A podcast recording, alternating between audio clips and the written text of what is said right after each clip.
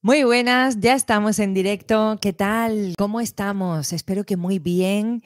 Muchas gracias por estar aquí queriendo aprender hoy con toda la humildad del mundo mundial. Aquí estamos hoy con un título increíble. No juzgas al prójimo, no juzgas a tu hermano por los errores que comete, sino más bien lo juzgas por los errores que ves en ti. Y es que, a final de cuentas, ¿qué es lo que nos enseña la espiritualidad? Que todo está dentro de nosotros. Es increíble, ¿no? Una y mil veces en la espiritualidad es esto lo que se repite, ¿no? Bueno, pues aquí estamos empezando este directo, aquí con todos vosotros. Bienvenidos a vuestra comunidad de hormiguitas espirituales. Bienvenidos a un lugar donde podemos expresarnos, donde podemos decir qué es lo que sentimos, qué es lo que pensamos también sobre la espiritualidad, donde nos sentimos completamente libres, ¿no? Aquí me gusta crear un lugarcito para mis hormiguitas donde ellas se encuentren felices y podamos estar expresando todo aquello que no, no hay lugar, ¿no? Ahí, ahí afuera, ¿no? En la calle con tanto ruido. Es importante el área de la espiritualidad y aquí todos los jueves vas a encontrar eh, tu comunidad de hormiguitas. Mi nombre es Esperanza Contreras, soy coach y canalizadora angelical y esa es mi misión, acercarte la espiritualidad.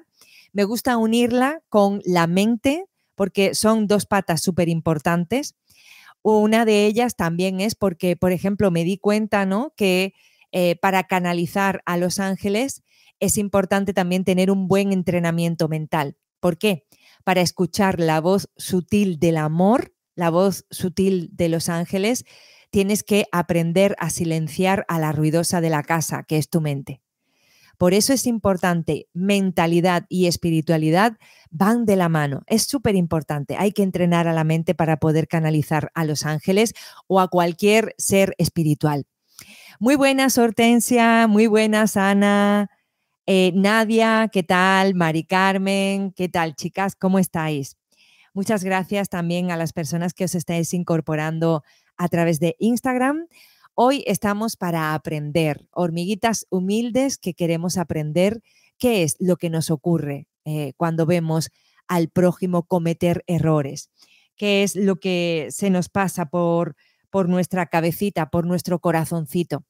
Hoy lo vamos a ver. Eh, esta semana yo eh, siempre estoy aquí con mi práctica espiritual y como ya te he dicho un montón de veces, nunca te voy a pedir que hagas algo que yo no haga es importante alimentar el espíritu, súper importante.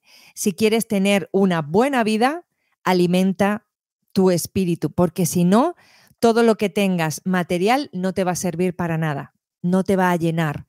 Al igual que llenas tu barriga de alimento, está muy bien alimentar el cuerpo, también alimentar tu mente de información positiva, valiosa, que te ponga en un estado mental alto, elevado. Y también, por supuesto, elevar, eh, alimentar tu alma. Es súper importante para que tengamos una vida equilibrada.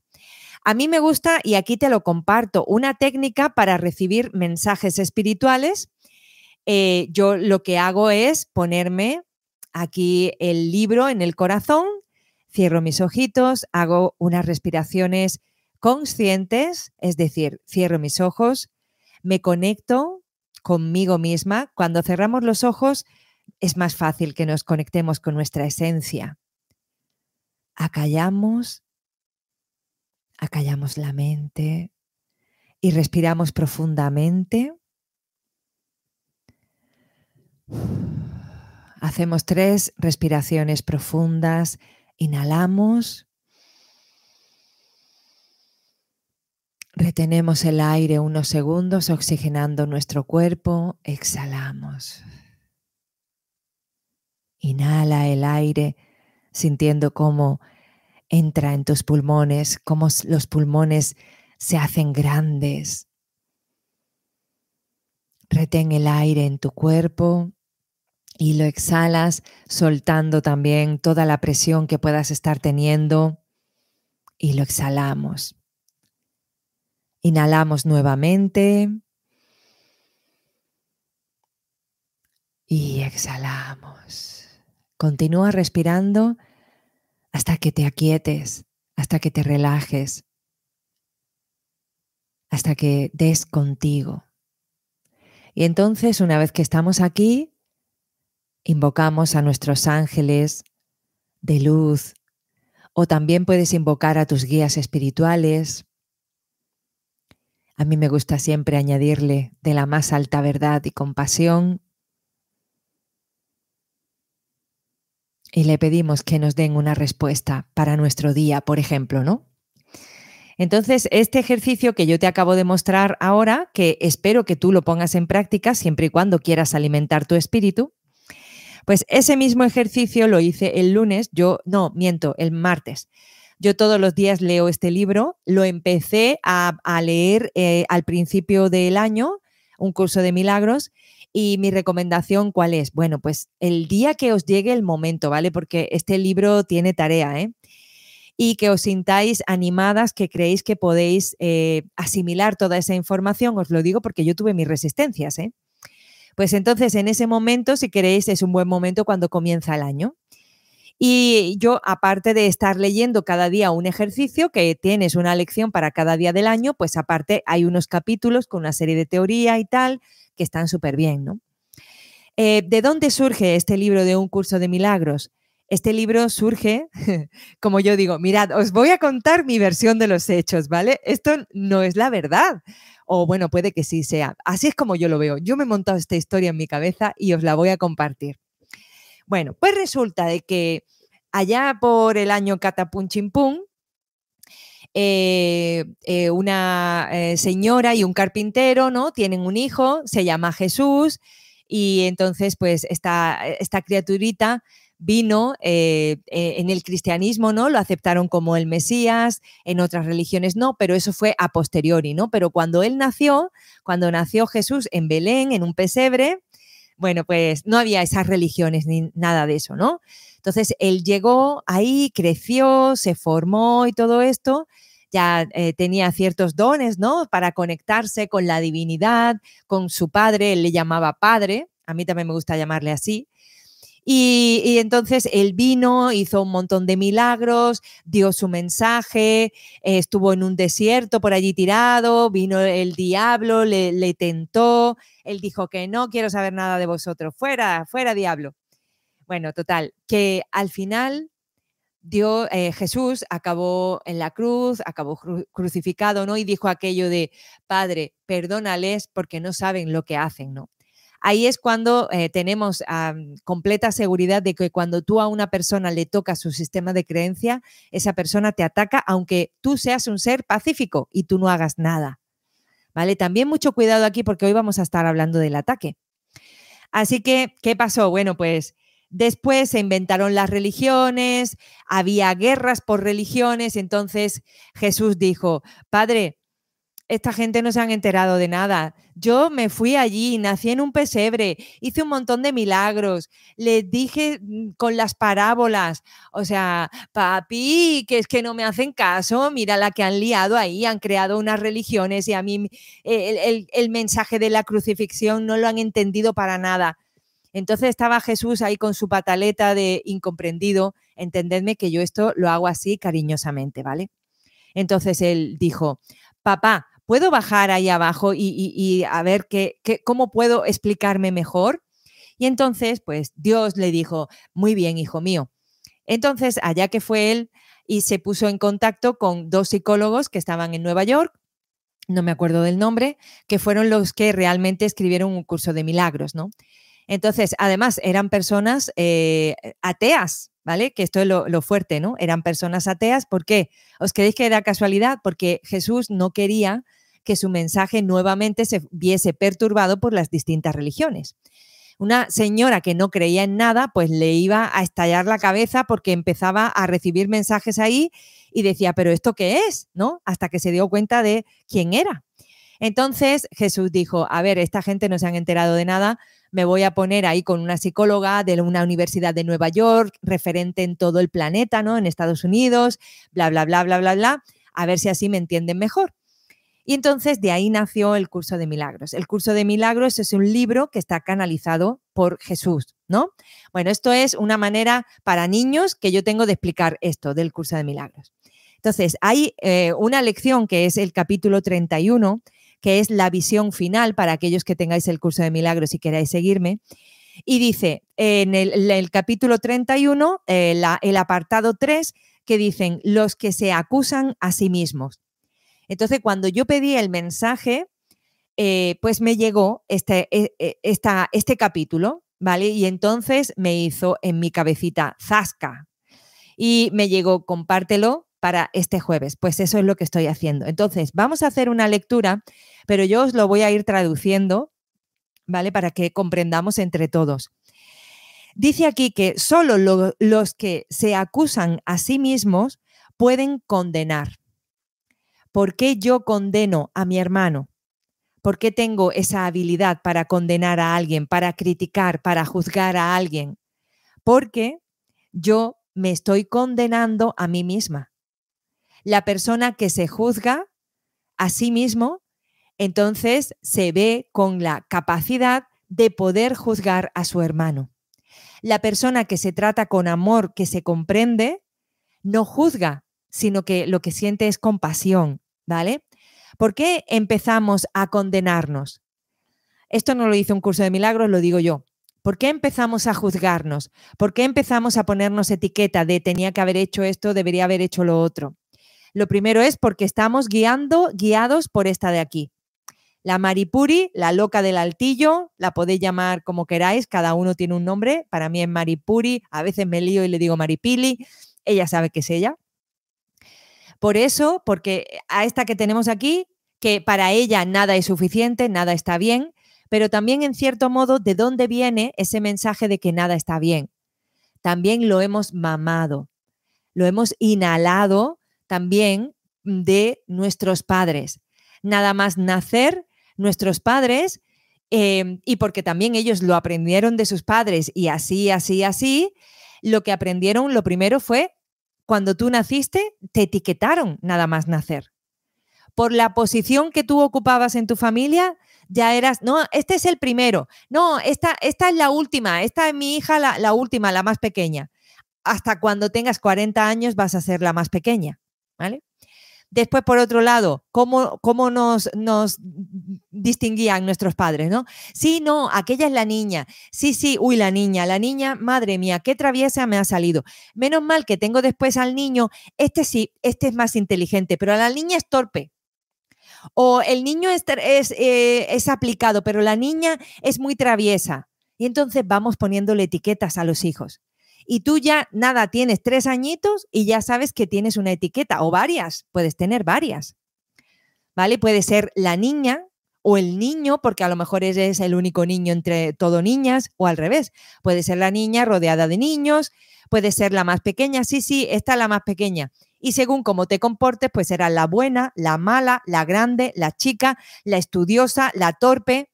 Nos damos cuenta cómo desde que somos pequeñitos ya nos están encasillando, ya nos están juzgando, ya nos están poniendo etiquetas. Eso lo hemos mamado. Entonces, ¿cómo yo no le voy a poner la etiqueta a mi hermano, al prójimo?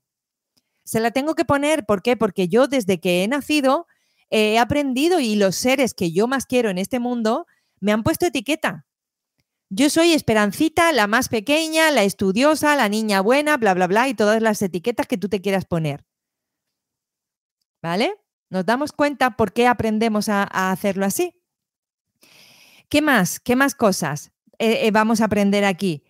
Eh, siguiente cañonazo que os voy a, aportar aquí. Nunca odias a tu hermano por sus pecados, ¿vale? Aquí está hablando de nuestros actos, ¿vale? De nuestros errores.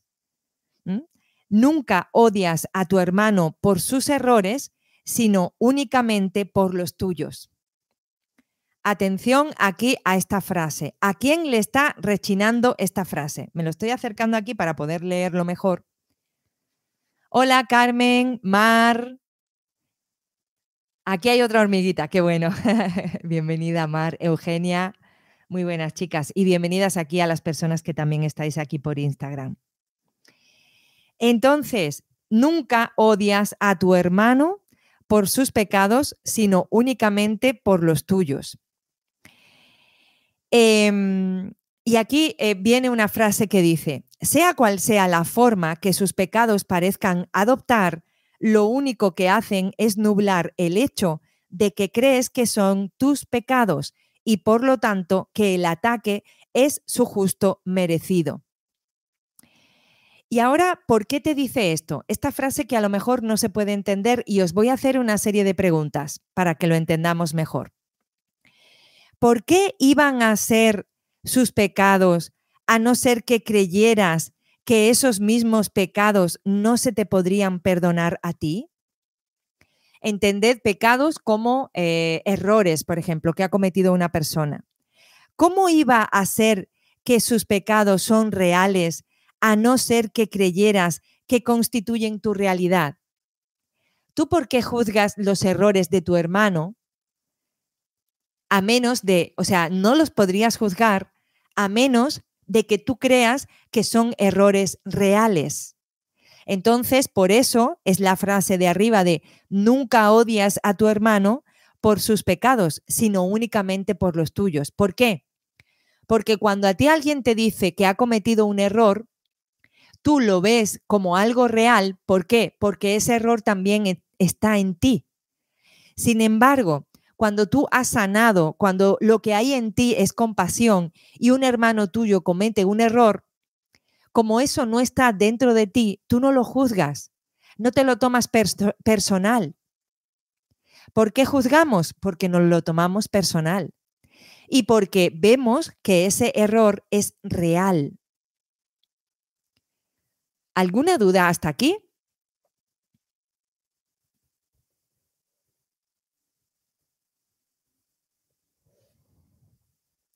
¿Cómo voy yo a ver el error de mi hermano si yo no lo tuviera en mí?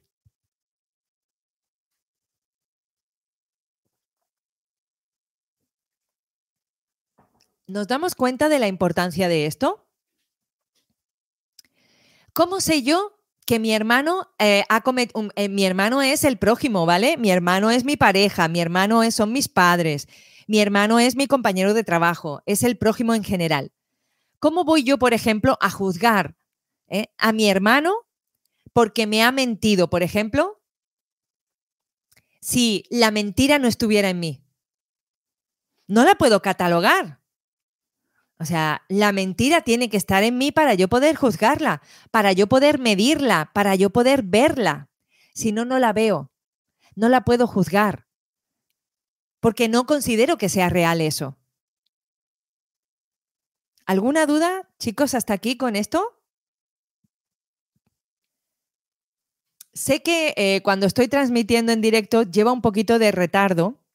Entonces, si tenéis alguna duda, porque este es el principio, si tenéis alguna duda, por favor, me paráis y me decís el texto que no entendéis y entonces volvemos para atrás y os vuelvo a comentar, porque es importante que eh, esto lo tengamos claro, porque solo las personas que se acusan a sí mismas son las que pueden acusar a los demás. ¿Vale? Yo solamente te puedo señalar a ti un error cuando yo veo el error en mí. Si yo no lo veo en mí, no soy capaz de verlo en ti. ¿Vale? Y nunca vamos a odiar a nuestro hermano, a nuestra pareja por sus errores, sino que únicamente lo estás odiando porque estás proyectando tus propios errores, tu propia culpabilidad, los estás proyectando en tu hermano.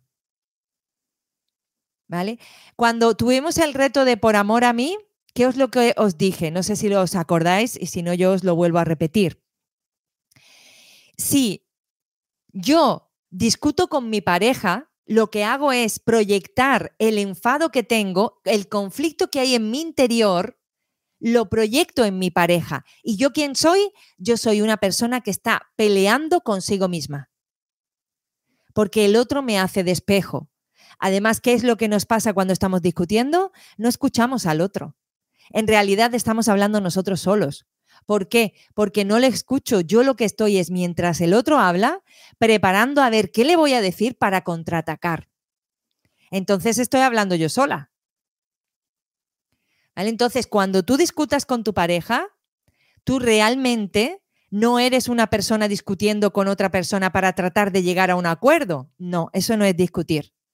Tú lo que estás haciendo es proyectando el conflicto que hay en tu interior, lo estás proyectando hacia tu pareja, se lo estás volcando hacia tu pareja y estás hablando contigo misma, porque cuando estás discutiendo, estás pendiente solo de tu discurso y mientras la otra persona habla, tú estás preparando a ver el siguiente cañonazo que le vas a enviar ¿eh? para seguir atacando. ¿Y por qué te ataco? Porque yo me siento atacada. Porque yo siento que soy vulnerable, que soy poca cosa y que cualquier cosa me puede atacar. Me siento atacada. ¿Y cómo me defiendo? Atacando. ¿Vale? Por aquí me dice Mar, sí, en eso estoy, yo trabajando. Es así. Estupendo, Mar, me alegro, me alegro que estés trabajando en eso porque es súper importante. A ver, aquí está un poquito la cosa, como sabéis, el curso de milagros se expresa de aquella manera. Yo voy a intentar desmenuzaros todo lo posible para que lleguéis a entenderlo bien, porque aquí hay mucha sabiduría. Aquí hay mucha sabiduría. Ahora también os digo, este es un vídeo, este es un contenido para gente que tiene un nivel alto de conciencia. ¿Por qué? Porque eh, las personas que no entiendan eh, que todo está en nuestro interior y lo vean así de manera superficial, les va a costar mucho entender esto. Pero bueno, también podéis ir eh, quedándoos en el directo y entonces ahí tú vas a ir adquiriendo ese nivel de conciencia. Todos los jueves te espero aquí para estar hablando de esto y de otras más cosas. Hola Alfonso, muy buenas, corazón. Buenas noches. Entonces, ¿crees que son tus pecados y que el ataque es justo y merecido? Porque si tú crees que tú has cometido un error, tú te sientes culpable, por lo tanto, culpabilidad es sinónimo de castigo. ¿Vale? Entonces tú estás proyectando sobre el otro el castigo que tú crees que mereces por los errores que tú has cometido. Entonces tú justificas el ataque que le estás haciendo a tu hermano, porque lo ves justo, justo entre comillas, ¿vale? Cuidado aquí. Lo vemos justo en justo desde nuestra perspectiva de persona que se condena a sí misma. ¿Vale? Yo me condeno. Entonces yo considero que los errores de mi hermano los veo reales. Entonces, como me llegan, porque yo solamente puedo ver el error en mi hermano cuando el error está en mí, si no, no soy capaz de verlo. Entonces, como el error lo veo en mí, si yo siento que yo he errado, voy a pedir, me siento culpable. Si me siento culpable, voy a pedir un castigo para mí, porque he sido mala, he sido pecadora y me merezco mis latigazos correspondientes. Y entonces, yo por eso le doy los latigazos a mi hermano, le doy los latigazos a mi pareja, se le doy los latigazos a mi padre, a mi madre, a quien sea, a mis hijos. ¿Alguna duda hasta aquí? Vale, aquí un curso de milagros dice,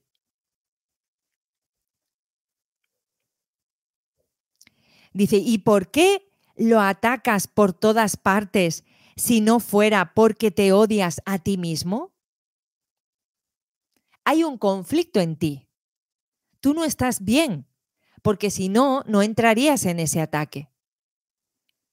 ¿Vale? Y si no, eh, eh, visualízate, cuando has discutido, cuando has atacado a tu hermano, cuando le has condenado, cuando lo has juzgado, ¿qué sentimiento es el que había, había en ti? Porque una persona que se siente plena, que se siente feliz, no juzga, ¿no? Si no ve el error, no se da cuenta.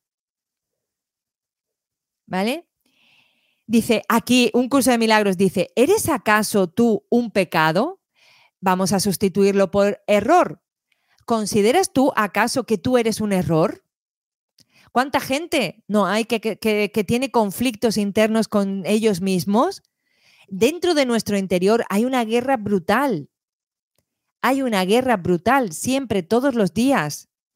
no somos coherentes en el sentido de eh, tú te miras al espejo y lo primero que estás diciendo, ay, mira, y, mira todas estas arrugas que tengo, y mira qué orejas tan feas tengo, y mira que no sé qué. O sea, hay un conflicto, te estás atacando constantemente. Entonces, ¿cómo no queremos tener conflictos con los demás? ¿Pero por qué? Porque creemos que hay un error en nosotras, en nuestra cara, en nuestra celulitis, hay un error en nuestro cuerpo. ¿Eh? Si, eh, en, no sé, en nuestros ojos, en, nuestra nariz, hay un error. ¿Por qué? Porque la tengo para el lado.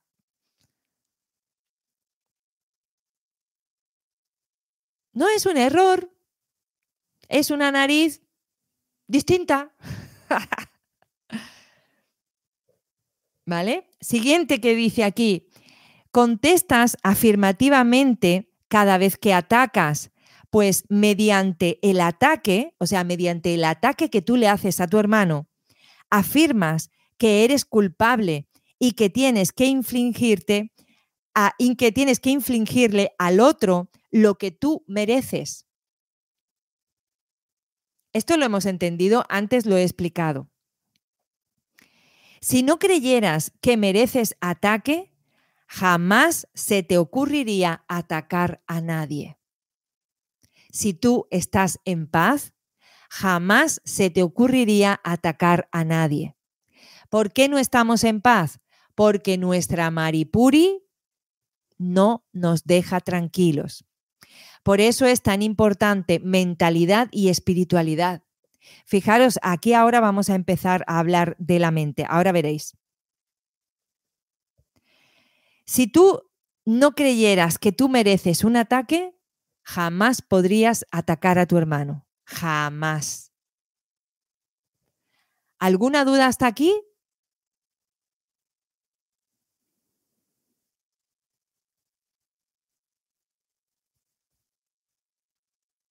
¿Por qué habrías de hacerlo? ¿Por qué querrías atacar a tu hermano? Cuando tú atacas es porque te sientes en peligro, ¿no? ¿Por qué te sientes en peligro con tu hermano? De nuevo, la mente te lleva ahí, al peligro. Pero ese peligro no es real, es figurado de nuestra mente. ¿Mm?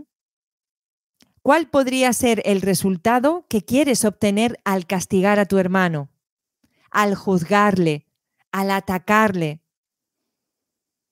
¿Cuál es el resultado?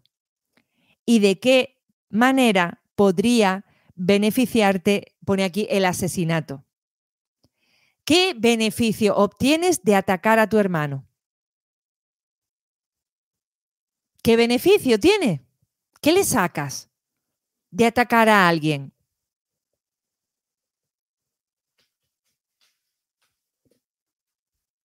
¿Mm?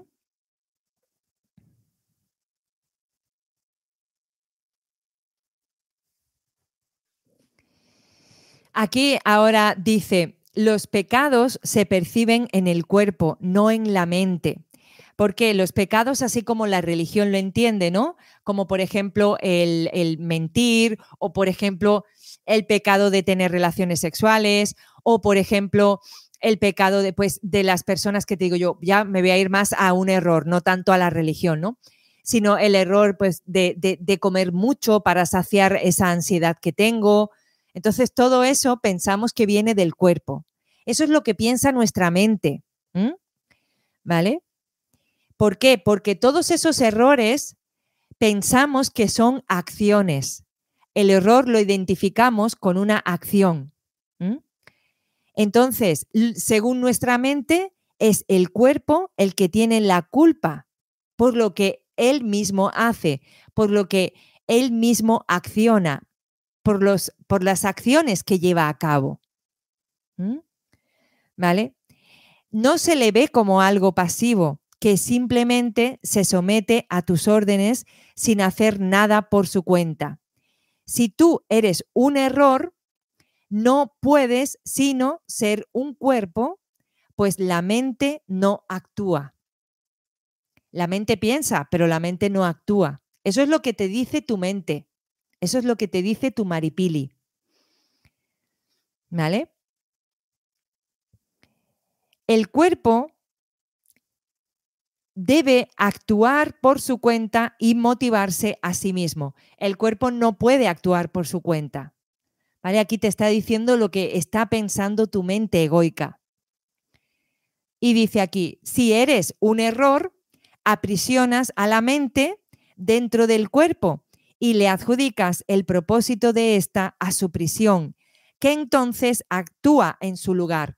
porque la mente hace daño a nuestro cuerpo? Porque le considera culpable. Por eso, cuando decimos una cosa, cuando discutimos con alguien, cuando tenemos un conflicto y lo pasamos mal, ¿qué es lo que hacemos? Castigar a nuestro cuerpo. ¿Con qué? Con comida, con bebida, con drogas, con pastillas, con enfermedades provocadas por la mente. Esto es muy fuerte. ¿Nos damos cuenta de lo que le estamos haciendo a nuestro pobre cuerpecito? Todo esto por un sentimiento que tenemos en nuestro interior de que somos un error, de que nos hemos equivocado, de que vemos nada más que el juicio, de que nos sentimos culpables. Y ese es el castigo que nos damos. Si yo me siento culpable, mi mente me dice, te tengo que condenar. ¿Y a quién condena? nos condenamos a través del cuerpo, maltratando nuestro cuerpecito. El que, el que no lo haya hecho nunca, pues eh, no me lo creo. Entonces, si tú eres un error, vas a, a aprisionar tu mente dentro del cuerpo. Y dice, más es el cuerpo el que es el prisionero, no la mente. La mente es la que castiga. La mente es la que castiga. Por eso, como tu mente te castiga, tu mente es la que castiga a tu hermano. Ella va castigando a todo el mundo. ¿Nos damos cuenta de lo importante que es la mente? En nuestras relaciones también. Dice, el cuerpo no tiene pensamientos no tiene la capacidad de aprender, de perdonar. El cuerpo no tiene la capacidad de aprender, de perdonar a tu hermano, no tiene la capacidad. Es la mente la que tiene esa capacidad. ¿Vale? Y entonces dice aquí, el cuerpo solo mantiene en prisión a la mente, pero porque la mente está dispuesta a morar en esa cárcel. ¿Por qué? Porque se siente culpable. Cuando nos sentimos culpables es cuando castigamos a nuestro cuerpo y nosotros, ¿por qué lo hacemos? Para sentir eh, que estamos aprisionados en esa cárcel. Y ya como me siento culpable, ahí me estoy dando mi castigo. ¿Para qué? Para liberarme, porque creo que así me libero de la culpabilidad que siento. Entonces, el cuerpo se enferma siguiendo, atención a esto, que esto es un cañonazo que te caes para atrás. El cuerpo se enferma siguiendo las órdenes de la mente que quiere ser la prisionera del cuerpo. ¿Por qué? Porque siente que hace las cosas mal. Ay, ya hablé cuando no tenía que hablar. Ay, ya le dije a Pepito no sé qué. Y después se arrepiente y se siente culpable. Y envejece y muere porque dicha mente está enferma. Lo que viene a decir que cuando nuestro cuerpo enferma es porque la que está enferma primero es nuestra mente. Cuando nuestro cuerpo enferma es porque la que está primero enferma es nuestra mente y es la que le provoca la enfermedad a nuestro cuerpo. ¿Y todo esto viene por qué? Porque nos condenamos a nosotros mismos. Nos juzgamos, nos tratamos muy duramente y entonces igual de duramente tratamos a nuestro cuerpo, igual de duramente tratamos a nuestros hermanos, al prójimo. El aprendizaje es lo único que puede eh, producir cambios. Por eso estoy aquí hablando de este tema hoy. Yo sé que es un tema enrevesado, yo sé que es un tema eh, que no es popular, pero a las personas que se queden vais a estar obteniendo muchísimo aprendizaje para un nivel alto de conciencia. El que tenga oídos, que oiga. Porque todos nos hemos castigado, todos nos hemos sentido culpables y todos hemos reflejado esa culpabilidad en nuestro hermano. A veces, incluso injustamente. Y aquí levanto mi patita de hormiguita porque lo he hecho y me libero. Lo he hecho. He condenado al prójimo, yo lo he hecho. Vosotras no, vosotras no, porque aquí nadie hace eso, nada más que yo. A lo mejor por ahí afuera habrá gente que sí, que sí lo haga. Pero aquí ahora mismo yo. Yo levanto mi patita de hormiguita honesta y digo, he castigado al prójimo incluso cuando era inocente. ¿Por qué? Porque la que tenía gana de gresca era yo, la que se sentía mal era yo. Y el pobre del otro, que nada más que me decía, hola, ¿cómo estás? Y saltaba como, como una persona herida, en conflicto. ¿Y, ¿Y quién te lleva todo eso? La mente. La persona que no sabe equilibrar su mente hace todas estas cosas. Y yo lo he hecho en el pasado. Sí, yo lo he hecho. Muchas veces, además. Muchas veces, además. La mente que se considera a sí misma un pecado, o sea, la mente que se considera a sí misma como una aberración, como una pecadora, como alguien que no está bien, que no es suficiente, alguien que comete errores, solo tiene un propósito, que el cuerpo sea la fuente del pecado para que la mantenga en la prisión que ella misma eligió y donde se mantiene a sí misma separada, prisionera. ¿Cuántas veces no te has enfadado con alguien? Esto también lo he hecho yo. Vosotras no, pero yo sí, yo sí lo he hecho. Y ahí afuera también lo, harán eh, gente, pero aquí vosotras no, vosotras no lo habéis hecho. Yo he hecho de eh, juzgar a mi hermano sin tener por qué. Juzgar a mi hermano sin tener por qué, sin ser justo, ¿vale? Después, no solo le he juzgado, sino que encima le he atacado. He discutido con esa persona y le he atacado, he tenido una discusión, ¿vale? Eh, y después, cuando le he atacado, he discutido con esa persona y el castigo, y esto es muy fuerte, el castigo que le he infringido a esa persona, que en realidad me lo he infringido a mí, es separarme y quitarme de en medio. ¿Cuántas veces cuando discutimos no cogemos y nos separamos. Por ejemplo, cuando éramos pequeñas, nos peleamos con nuestras amiguitas, les atacamos y le decimos bla, bla, bla, bla, bla, bla, bla, bla, bla, y encima nos separamos del grupo y nos quedamos solas. ¿De qué manera tú te infringes tu propio castigo? Porque cuando tú te separas de ese grupo, ¿quién es quien más sufre? tú o tus amigas. Entonces, ¿el castigo para quién va? Cuando tú te separas, el castigo te lo das a ti. Porque es que todo está en ti, porque tú te sientes culpable y eso lo hemos hecho desde niños. Aquí en Málaga se le dice picarse, no te piques. Cuando tú te picas es porque te picas y ya te pones así en rabietas, ¿no? Pues a lo mejor, por ejemplo, otra cosa que también hemos hecho desde niños, esto lo hacemos desde siempre. Em, eh, por ejemplo, me enfado con mi madre. Me enfado con mi madre porque, yo qué sé, porque a mí me da por ahí, porque yo quiero, claro, lo que sea.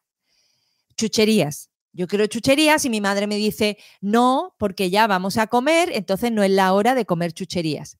Entonces, ¿yo qué es lo que hago? Hay que ver y tú siempre igual y nunca me das lo que yo quiero. Entonces, ¿qué hago? Atacar a mamá. ¿Por qué? Porque no me ha dado lo que quiero. Yo estoy... ¡ah!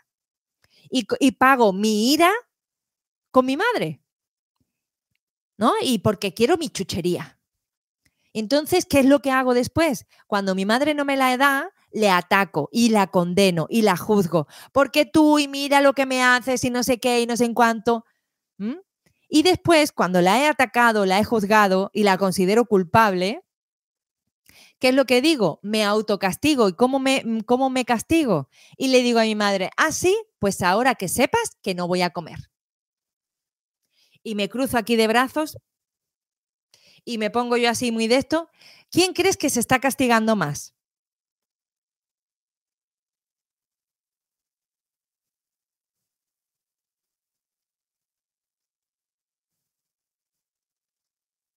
¿Quién crees que se está sometiendo más a un castigo?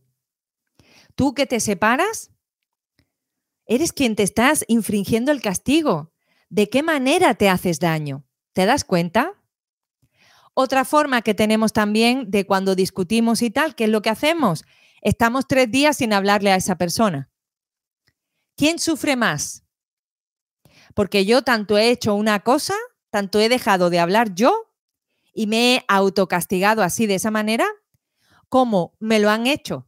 Porque claro, yo lo he tenido que aprender en algún sitio, entonces a mí me lo han hecho. Y cuando me lo han hecho, ¿qué ha pasado conmigo? Cuando me lo han hecho. ¿Yo qué he dicho? Ah, sí, pues si tú quieres eh, dejar de hablarme, pues allá tú. Ya cuando se te pase el enfado, ya hablamos. Pero yo, yo, me, yo no me, o sea, no me he alterado. Bueno, si tú quieres tomar la decisión de dejar de hablarme tres días, allá tú. Yo he seguido con mi vida, pero yo no llevo esa ira por dentro. ¿Quién se queda con la ira? Quien se autocastiga, quien se impone ese castigo. Pues ahora no voy a comer. Pues ahora mm, mm, y, le doy la vuelta a las amiguitas y le doy la espalda a las amiguitas y me quedo sola en el recreo. ¿Quién se impone el castigo? Cuando tú dejas de hablarle a alguien, quien sufre es la persona que deja de hablar. ¿O no?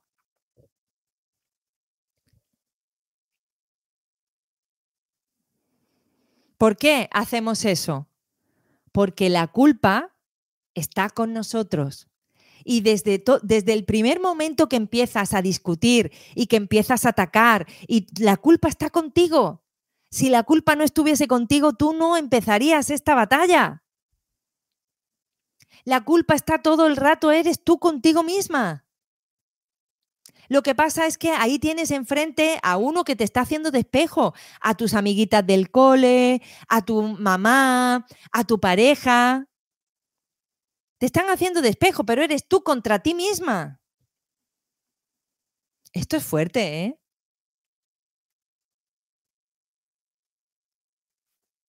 Ay, Mar, menos mal que tú por aquí me pones algo. Sí, es así. Yo es que me está dando. Ay, mira, eh, Mar también me dice que ella también lo ha hecho. Menos mal, alguien que dice. Ay, gracias. Muchas gracias. ¿Nos damos cuenta de la importancia de lo que estamos hablando aquí? Hola Luis, muy buenas, buenas tardes. Me alegro que hayas recuperado la electricidad. Carmen dice, a ver si todo esto que estás diciendo me animo a leerlo y trabajarlo. Es importante. Ahora os voy a decir una cosa. Como viene redactado en, un curso de milagros, está retorcidito. Lo que pasa es que yo aquí os lo estoy traduciendo. Está retorcidito. Pero espero que sí, que algún día os animéis porque esto, aquí hay una, una sabiduría brutal. Hola Paula, muy buenas corazón, bienvenida. Dice aquí, entonces, claro, cuando tú, cuando tú te separas, cuando tú dejas de hablar a esa persona, cuando tú dices, pues ya no como, pues ya no te hablo, pues ahora me separo de ti, ¿vale? Entonces, tú ahí estás rabiosa del odio, de la maldad, eh, por el ataque, ¿vale? Y entonces dice, y aquí es donde se conservan los pensamientos de sacrificio, pues ahí es donde la culpa impera y donde le ordena al mundo que sea como ella, un lugar donde nadie puede hallar misericordia ni sobrevivir a los estragos del temor, excepto mediante el asesinato y la muerte. Bueno, aquí lo exagera un poco, habla de asesinato y muerte, pero ¿qué es lo que, qué es lo que queremos decir? Pues que queremos condenar al otro, le queremos condenar. ¿Por qué? Porque estamos proyectando nuestra culpabilidad, nuestra el error lo estamos proyectando en el otro, en mi hermano lo estoy proyectando. Pues ahí te conviertes en un error y el error no puede morar, morar allí donde moran el júbilo y la libertad. ¿Vale? Por eso condenas a tu hermano, porque no estás feliz, porque no estás bien, porque no estás en paz contigo misma. ¿Mm? ¿Vale? Y dice aquí, mira, mira, aquí, Voy a leerlo tal como viene en un curso de milagros y ahora os lo traduzco. Dice, el pecado se conserva mediante la muerte y aquellos que creen ser un pecado no pueden sino morir por razón de lo que creen ser. ¿Por qué te separas? ¿Por qué dejas de hablar? ¿Por qué le dices a tu madre, pues ya no me lo voy a comer? Pues ya no te hablo, pues ya no no sé cuánto. ¿Por qué?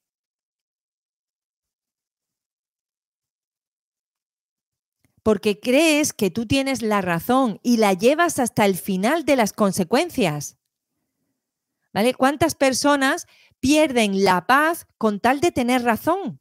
Bueno, es que la paz, cuando tú empiezas en un conflicto, es que ni la has visto. Llevas ya, cuando tú empiezas un conflicto, es porque ya llevas varios días rumiando ahí la ira, el rencor, el odio y todo eso. Está ahí rumiándolo. Sí, es así. Esto, tema del maltratador, o uno mismo o al otro. Eso igual también, Mar, por ejemplo, cuando tú estás con una pareja que te maltrata, es porque dentro de ti, y esto es duro lo que voy a decir, ¿eh? Esto es duro lo que voy a decir. Cuando tú estás con una pareja maltratadora, es porque tú en realidad en tu interior, en tu interior, muy en el fondo de ti, existe la idea de que te lo mereces, de que te mereces ese maltrato. ¿Por qué? Porque eres una mujer mala. A lo mejor que te digo yo, ya te has creído lo que te dice el otro de que no sirves, de que eres torpe, de que eres mala, de que, no sé, eh, te has ido con otros hombres, a lo mejor, no, no, tiene que decir que es mentira, ¿no? Pero tú ya llega un momento que te lo crees, entonces tú te quedas al lado de una persona que te maltrata, porque en el fondo de ti existe la confirmación de que tú mereces ese maltrato, porque te sientes culpable. Y entonces como algo no está bien contigo, te sientes culpable y permites que el otro te castigue a través del maltrato. Por eso te quedas. La persona que dentro de sí misma, de su interior, no existe una chispa de culpabilidad, no aguanta en una relación así. No aguanta en una relación así. Entonces, el maltrato va del maltratador a la, a la víctima, ¿no? Y también la víctima siente en su interior que merece ese maltrato. Esto es duro. Esto es duro de decirlo incluso. Os voy a decir una cosa. Esto lo digo yo por aire, muy aireado aquí porque estoy en mi canal y mi de esto. Pero mm, me tachan de yo qué sé de qué. Pero es verdad, si no tú no te quedas. ¿Vale? Sí, lo saqué, sí, lo saqué. Es eso lo que dices, es verdad, para que lo escuchen los demás. Es así. Doy fe, que sabia la ESPE. Muchas gracias, corazón.